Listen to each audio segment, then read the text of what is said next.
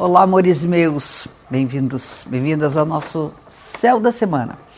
O céu que nos acompanha e a gente começa sempre analisando a fase da Lua, porque essa a fase ela é uma espécie de energia que nos acolhe, né, e que nos sugere que fase do ciclo a gente está e como é bom investir energia na forma semelhante com que a Lua se encontra nesse momento. E a lua é crescente, aconteceu dia 15 de agosto, né, no domingo, e a lua crescente é lua de nutrição, né, da gente regar as nossas nossos desejos, alimentar, fazer crescer. Eu comentei na semana passada que com a lua nova nós devíamos semear os nossos desejos, né? plantar os nossos desejos, saber o que, que nós queremos, que, quais as vibrações que nós queremos desenvolver, que a gente quer ver crescer numa fase posterior. Então é o amor, é a saúde, é trabalho, prosperidade, entendimento, comunicação, enfim, as coisas da vida.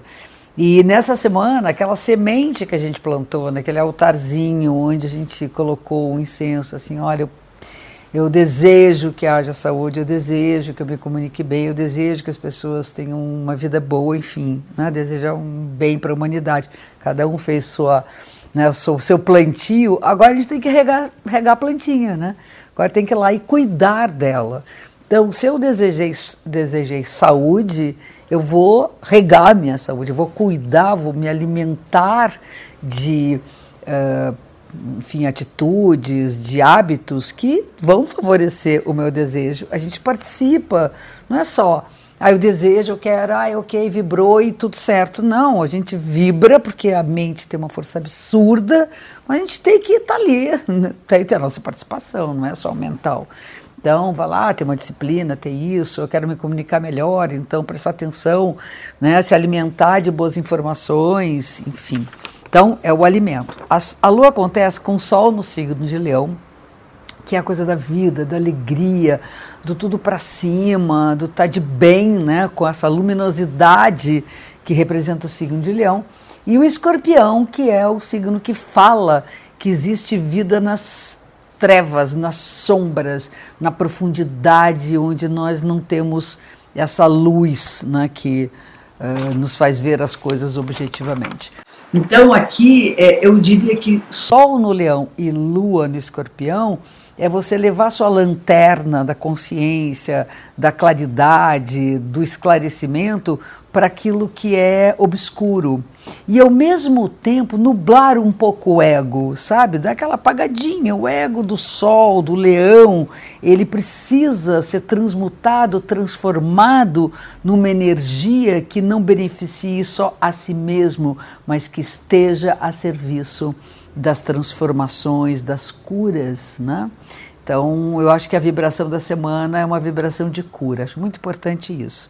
No bem agora no início, a Vênus entra no signo de Libra, que é o signo que ela rege. Vênus rege touro quando se fala de materialidade e Libra quando se fala de, diplomacia, de intermediação, de fazer uma ponte entre uma ideia e outra, uma, entre uma pessoa e outra, fala de amor, fala de encontros. Então, a partir desse momento, desde que ela sai do Virgem, é, que é a coisa da crítica, da análise, do olhar purificador, agora a gente tem que se entregar para o outro. É importante essa entrega para as parcerias, entender que nós crescemos juntos, que duas, duas pessoas é, podem mais às vezes do que uma sozinha há uma, há uma dificuldade né, no início da semana, por conta de uma conexão tensa entre Mercúrio e os nodos lunares, da gente entender direito para onde é que está indo, sabe?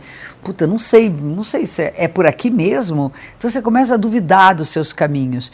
Eu acho que a gente tem que ter o benefício da dúvida, acho muito importante. Está em dúvida? Espera um pouquinho para decidir, experimenta um pouco aqui, experimenta um pouco lá, vê, dá uma olhada para ver se esse caminho é bacana é, ok, mas quem sabe a gente tem uma oportunidade ali até dissipar essa energia de incertezas. Né? Aí no meio da semana, Mercúrio faz uma conjunção com Marte, e esse aspecto ele tem um lado é, muito ativo, a mente fica muito assertiva, é falar o que pensa e ir direto no assunto e brigar pelas suas ideias e fazer valer a sua voz. Por outro lado, nós temos uma linguagem mais agressiva. Né? Então, tendemos a entrar em discussões mais acaloradas, tudo bem, nenhum problema, desde que haja um pingo de educação. Né? Isso é fundamental. E no meio, ainda no meio da semana, o Mercúrio ele, ele já pega um gancho bacana, que é aquela coisa assim, ok, então não consegui ter voz, mas eu vou buscar outros artifícios. Então, na verdade, a gente tem uma, um, um, equilíbrio entre as tensões, a gente tem uma coisa muito importante no falar objetivamente e abrir um portal para novas ideias, para uma nova forma de se relacionar, para um outro movimento. Tudo fica muito rápido, muito intenso, tudo acontece da, da noite para o dia. A gente tem que pegar as coisas no ar, sabe? Pegar aquela coisa, não deixar passar a oportunidade. E é uma tendência a excessos. O Sol faz uma oposição com Júpiter a gente espera demais, uh, exagera nas coisas, uma tendência um pouco mais compulsiva, é, às vezes um julgamento errado das coisas, porque está esperando demais, ou porque acha que aquilo ali não está não tá justo, está certo, e às vezes é o que pode. Né? Então tem que ter aquela coisa um pouquinho menos, mas é o único aspecto tenso da semana. E no final da semana, nós temos a Vênus num aspecto favorável com os nodos lunares, que significa que é uma conexão muito gostosa com as pessoas. Essa conexão, ela é uma conexão mais espiritualizada, com propósitos junto. A gente não está ali por acaso e tem um aspecto favorável de Marte com Urano, que é tomar atitudes muito rápido, assim, tipo quando você menos espera, você já decidiu uma coisa. Então, é uma oportunidade da gente até mudar de ideia na última hora e acertar na mosca, né? Aí o Sol entra em Virgem, que aí entra o período dos aniversariantes de Virgem, que é um signo que fala, o signo feminino, que fala de exaltação às, às características ditas femininas, que é, é, do artesanato, né, da natureza, das formas redondas da natureza, e não uma coisa quadrada, reta, e é, é, errado pensar, no meu ver, que Virgem é uma coisa do, do, pragmático quando você fala de tudo em linha reta. Não. É a coisa da natureza como ela é, virgem, né? sem, nem, sem botar nem, sem tirar nem pôr. É, tá ali do jeito que ela, que ela veio ao mundo. Né? Então, a gente, eu acho muito importante nesse mês do Sol no Virgem, na situação que a gente está vivendo hoje, é, exaltar as experiências, nas né, experiências que a ciência tem, porque Virgínia é o experimental, e ver que a realidade ela, ela é muito rica e ao mesmo tempo preservar a natureza, exaltar a natureza.